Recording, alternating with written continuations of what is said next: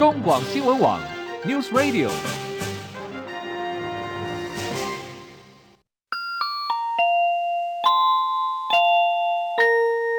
现在时间十三点整。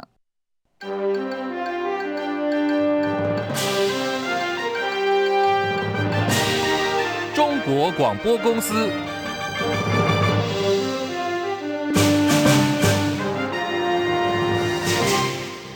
听众朋友午安，欢迎收听中广新闻，我是李竹婵。民众党总统候选赖清德万里老家的违建争议持续延烧，没想到民众党总统候选柯文哲被爆料说，名下持分的新竹市隆恩段农牧用地上停放了多辆游览车，被质疑是农地违规使用。柯文哲昨晚表示，都依法申报财产，依法报税，将派业者尽速把水泥刨除，回归农地使用。这块土地哦，是二零零八年哦。这个新竹市有四位医师哦，还包括台大的学长，你知道吗？是。找我父亲说要合买一块地，嗯、买来的时候你知道，我这个我的持份大概是二十四分之五了。既然那个农地违规使用，你知道，嗯、我今天就找那些地主了，我打开打打，那几十年都没联络过，嗯、还找到代书。我说这样好了，这游览车违规使用哦，嗯、那就开走吧，开走了，开走了，是是是马上游览车开走了哈。水泥地哦，嗯，我还拜托我们的朋友说，好了，怪土去把它敲敲诶，敲敲哎，刮刮，再把它打打破了，对不对？哦，以后就也不会再当停车场使用，回归农地使用。好，今天有记者实地去走访啊，十二辆停放的游览车已经漏夜移走了，但还没有看到怪手来刨除。而赖清德万里老家的违建争议啊，意外引发当地居民，他们很担心，说自己的家园被拆了，希望可以申请合法。新北市地政局表示，会保障矿区既有的居住权益，请民众要放心。内政部国土署今天表示，目前呢，地方已经展开盘点，中央已经拟定通案处理原则，后续将会积极来协助。总统大选倒数二十四天了，第一场公办的电视总统政见发表会今晚七点就要登场了。国民党总统候选侯友宜、民进党总统候选赖清德、民众党总统候选柯文哲三个人将面对面直球对决。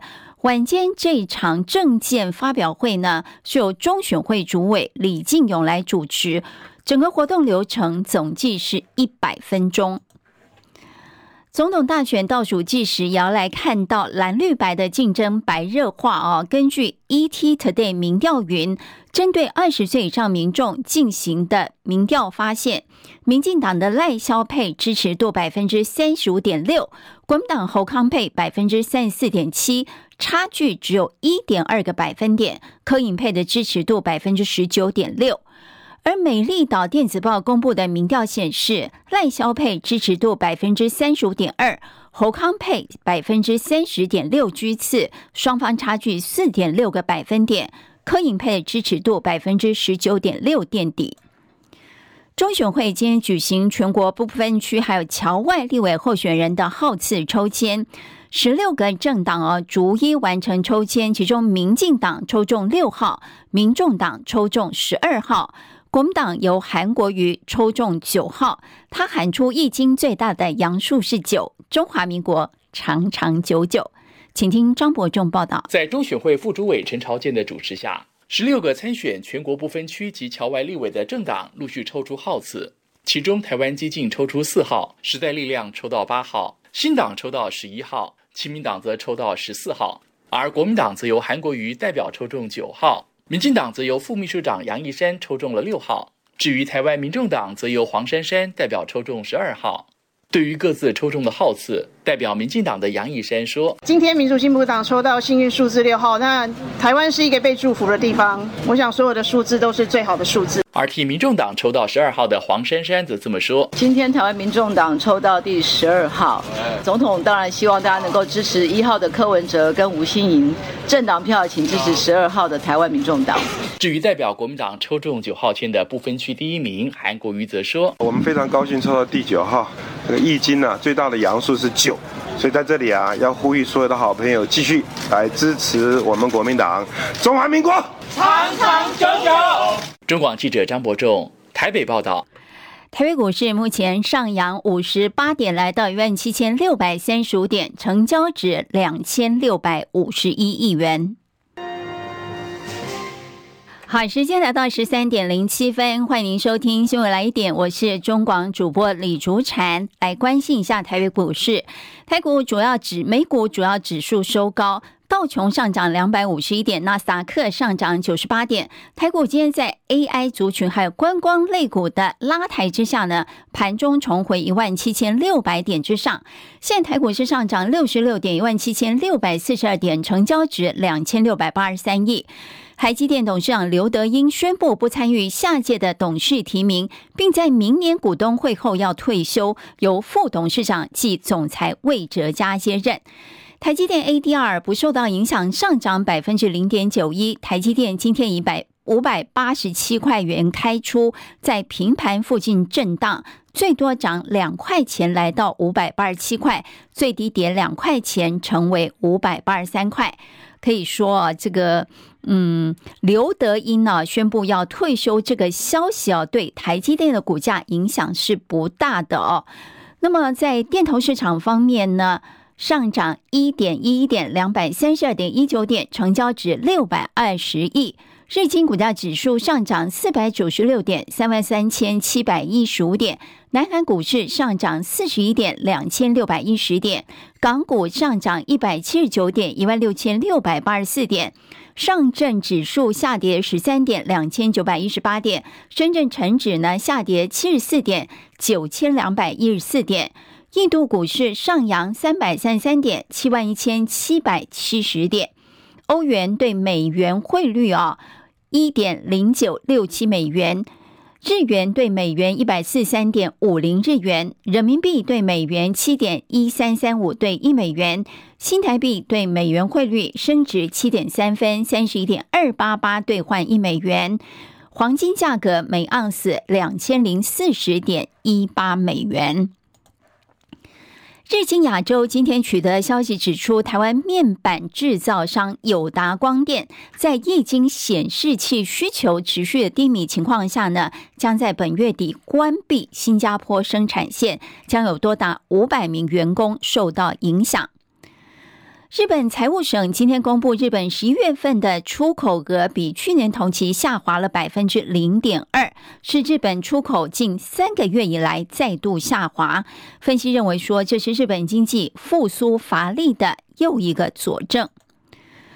国际新闻焦点方面呢，要来看到的是，美国科罗拉多州最高法院做出了历史性的判决。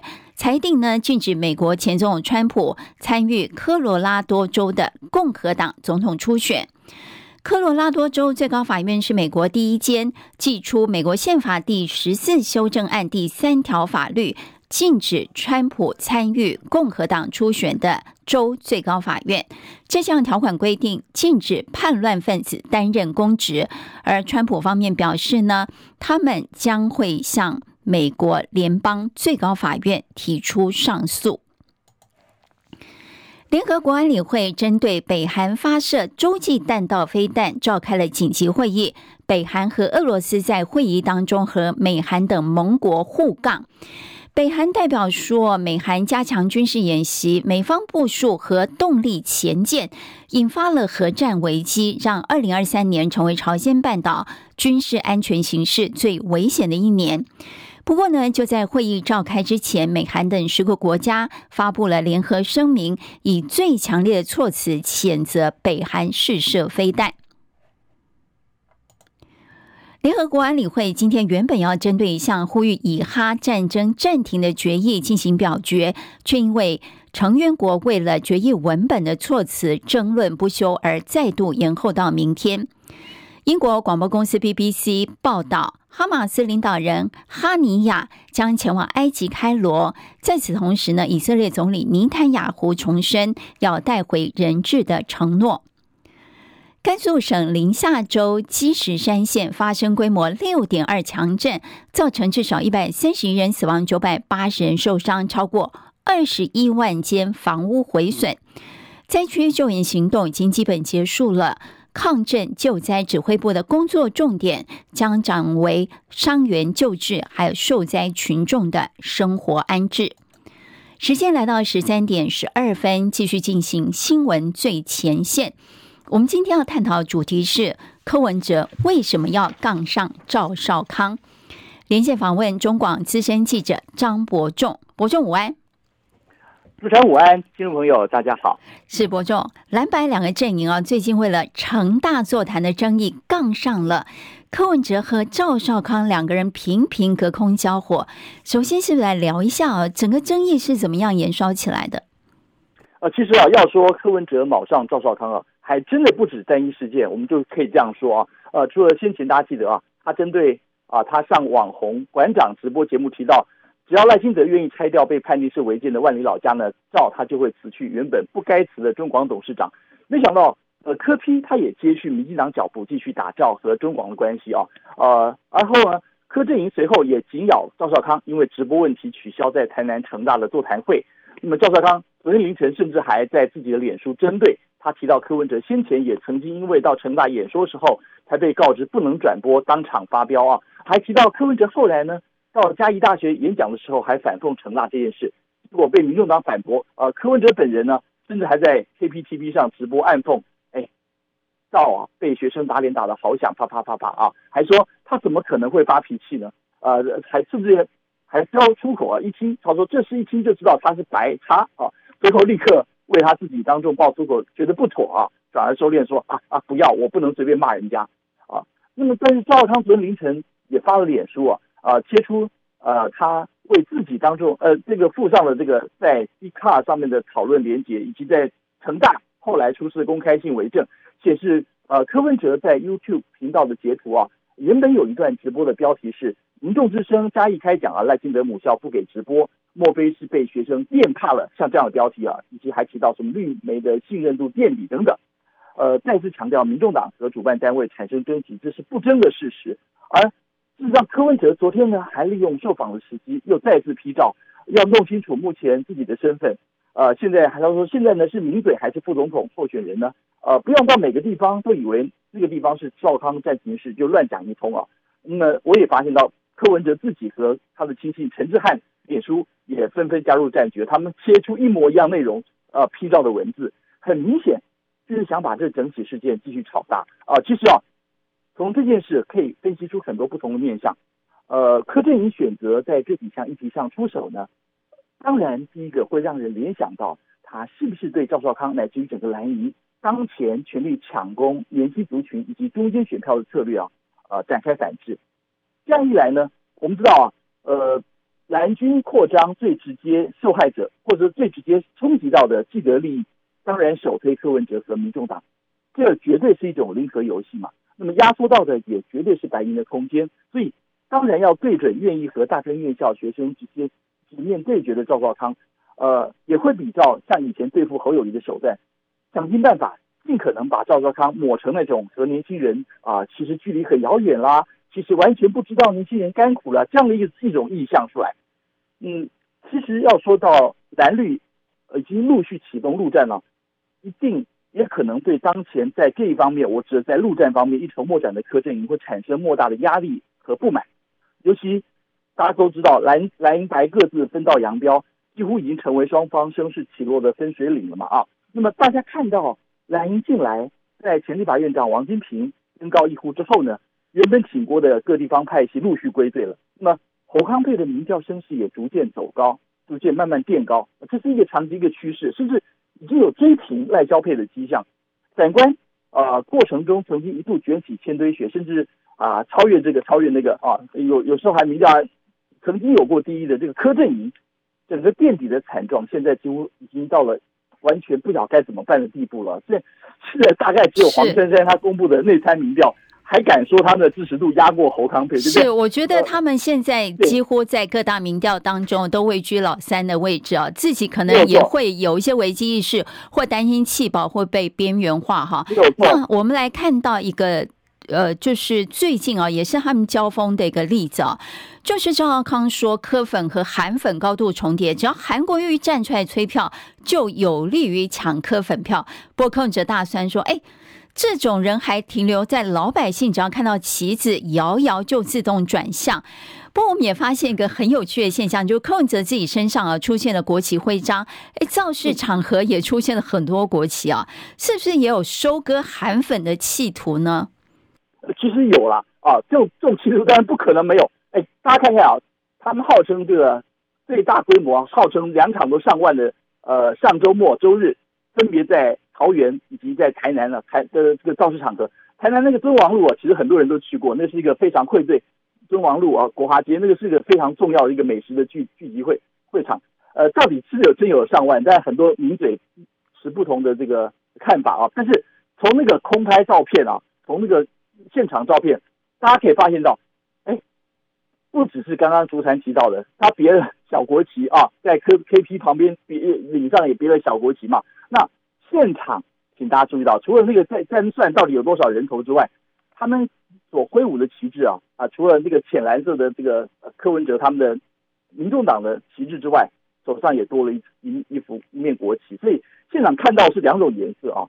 这这方面的想法当然不可能没有，但是事实上我必须讲，目前可以我们可以说他已经在想尽办法，在想办法看能能不能从其他地方突围。这里包括你刚刚提到韩粉各方面都是有可能，甚至我如果说更过分一点，还有人发现到。呃，最近比如说这个柯文哲一连串的受访言谈，以及包括啊，当然你们还注意到，看阿北有没有扛那个人形娃娃守台湾，很多的作为被一些名嘴呃批评说，是不是越来越像白莲教，或者是越来越像宗教的这样的信仰，而不是政党认同啊的的操作。所以这种最近他其实他重新呃，是不是攻击赵少康了？这重新回到世俗领域的政治攻防。会不会也是柯震营他们经过内部思索啊，对相关的战法检讨之后呢，所得到的结论？这这点我们也也必须要看的。不过是嗯好，我当然还有一种可能性，我们知道，嗯呃，是不是也有一种可能，就是，诶，昨昨天开始，很多人又看注意到另外一个议题，就是柯文哲跟其他多位医师在新竹市区内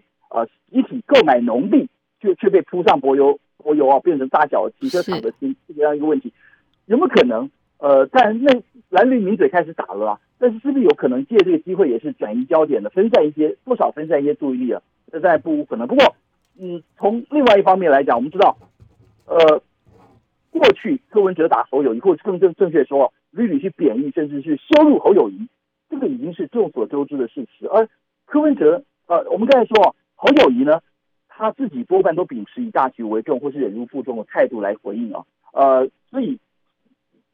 到最后才会让大家没有想到出现了像是君悦分手擂台，侯友谊竟然会上演那场啊柯 P 始料未及的手机简讯突袭啊！所以从那个时候开始，双方的声势一路走这个这个柯营要走低，那侯营是走高。从那时候开始，一路到现在都是这样。所以对于柯文哲或者柯阵营来说，是打侯友谊啊打不出火花，比较不利于空战形塑热议的话题啊。呃，反倒会给人一种霸凌或者假狼告稿的负面形象。是，其实，嗯，找到口才辩解的赵少康啊，是不是势必会在呃一部分的尖锐攻防上，能够激发出我们可可以说到目前为止依旧挺科派的他们所急需的一些声势和热度？这是不是也是科选择找上赵少康出手的原因啊？好，我我必须要讲，好，谢谢。最后让我讲这句话，这么做啊，会不会产生其他反效果？也这个绝对也要必须要考虑到。我们会发现赵少康。自己也是一样，他一开始尽可能不去对柯文哲口出恶言了。这我像昨天他在南京联合大学演演讲的时候，文艺学生提问也提到了，呃，柯文哲，比如说他的柯政猛于虎啦，有没有？文心红是增加三百多公里，五大必然变成必然，所以这个问题会不会产生后坐力？好后续也必要观察。好，事实上呢，今天包括 ETtoday 民调云和美丽岛电子报哦，这个。柯营配支持度都只有百分之十九点六，持续垫底。后续柯文哲会怎么出招？我们也持续观察。非常感谢中广资深记者张伯仲的分析报道。好，来看天气，又湿又冷，入冬第一波寒流来袭。中央气象署呢，针对北北基三个县市发大雨特报，雨势将持续到入夜。另外十个县市有低温特报，低温下探十度。十四个县市呢，发布了陆上强风特报。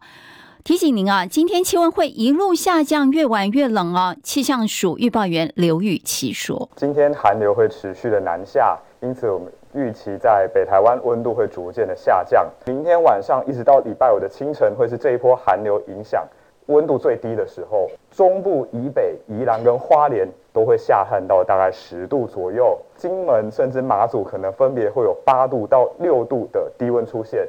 北部的空旷地区也有可能会有六度左右的低温出现哦。另外，在南部跟台东，则大概是在十度到十二度之间，但是空旷的地方也是会比较寒冷的。的确哦，明后两天是最冷的时候，水汽充沛，中部、北部移花两千公尺以上的高山有机会下雪。新竹市闹区有一家私人托婴中心被家长控诉疑似托育人员照顾不当，三个月大刘姓男婴惨遭热水淋身，包括背部、左右手、前胸整层皮剥落，呈现深红色，连脖子都有大片水泡，目测呢全身超过百分之五十的二度烧烫伤，现在在林口长庚加护病房抢救中，没有脱离险境。但业者指称啊，是监视器故障。至于监视器是否有录到画面，因而烫伤是人为还是意外，全由警方和社会处调查当中。选战倒数二十四天，中选会呢今天举行立委号次抽签。在国民党方面，总统候选侯友谊是陪同新北市区域立委登记，备受瞩目的台北市号次抽签，国民党是由蒋万安陪同小鸡们出席投票。好，另外呢，国民党的台北市议员王家珍被中选会判定参选资格不符，今天是戴着中华民国国旗图案的口罩到台南市选委会门外静坐抗议。好，在白银的阵营里面呢，也有一股气氛在闷烧。这是什么呢？民众党前秘书长谢立功他今天说，如果说柯文哲他常常讲到 KPI 嘛，其实就是理性务实科学的总称。他说，如果柯文哲的得票数没有达到第二名，或者不分区立委没有达到八席以上，请柯文哲竞选总干事黄珊珊主动请辞不分区立委，以示负责。好，民进党今天提出的指控啊，他就说侯友宜面对温载俊重划案的争议，新北物流台北港开发案始终闪躲，并且呢，他拥有超过一百间的套房出租给学生，房租涨价，每间呢每个月最低一万六千块，租金年收入两千万，还钻巧门设以户一门牌来规避房屋税。民进党痛批侯友谊嘴喊居住正义，结果自己爽当包租公，请先帮学生降租金哦。呃，到稍早为止呢，这个侯阵营还没有提出回应。交通违规新制六月上路，计程车驾驶只要一年内违规记点满十二点，要吊扣驾照两个月，引发不满。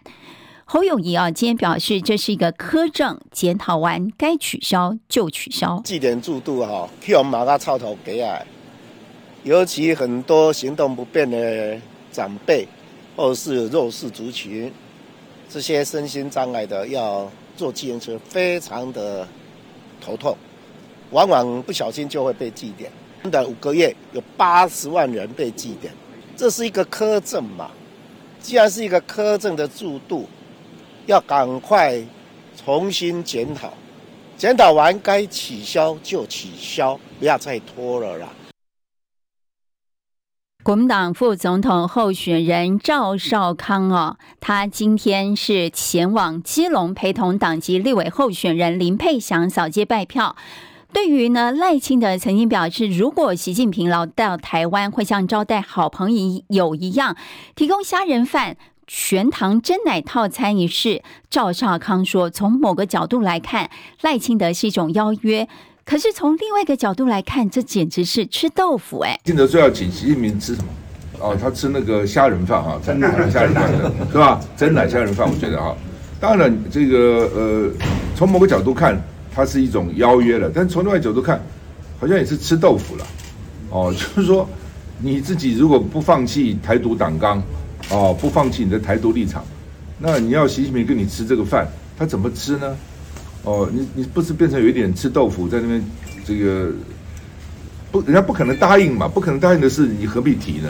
哦，就是双方要互释善意了。哦，台湾释善意，大陆也要释善意，所以我讲说战机不要再过来越中线嘛，这个战舰的航空母舰不要再绕台湾了，跑到台湾东部去。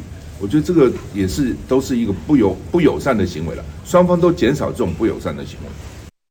赵少康昨晚前往苗栗联合大学参加学生座谈，并抛出总统府实习生青年国事论坛等构想。因为柯文哲的副手吴欣盈最近部分发言引发讨论，被问到参选之后家人给他什么建议呢？吴欣盈自嘲不要让记者激怒我，他告诉家人不会的。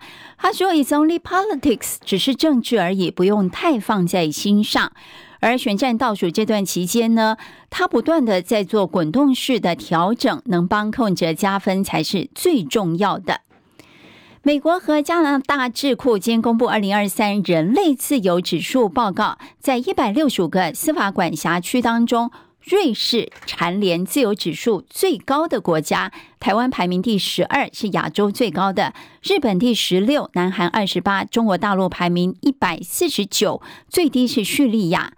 瑞士是最高嘛？其次是纽西兰、丹麦、爱尔兰、爱沙尼亚和瑞典并列第五。世界十二强棒球赛明年十一月十号就要登场了。世界棒垒总会今天公布了最新世界排名，台湾队位居第五。名单当中的前十二名队伍呢，可以获得明年十二强赛的参赛资格。而根据官网最新发出的预赛分组晋级消息，确定是六取二。而今天公布的世界排名前几名分别是日本、墨西哥。美国、韩国，好，以上就是今天的新闻来一点。我是李竹婵，我们明天再会。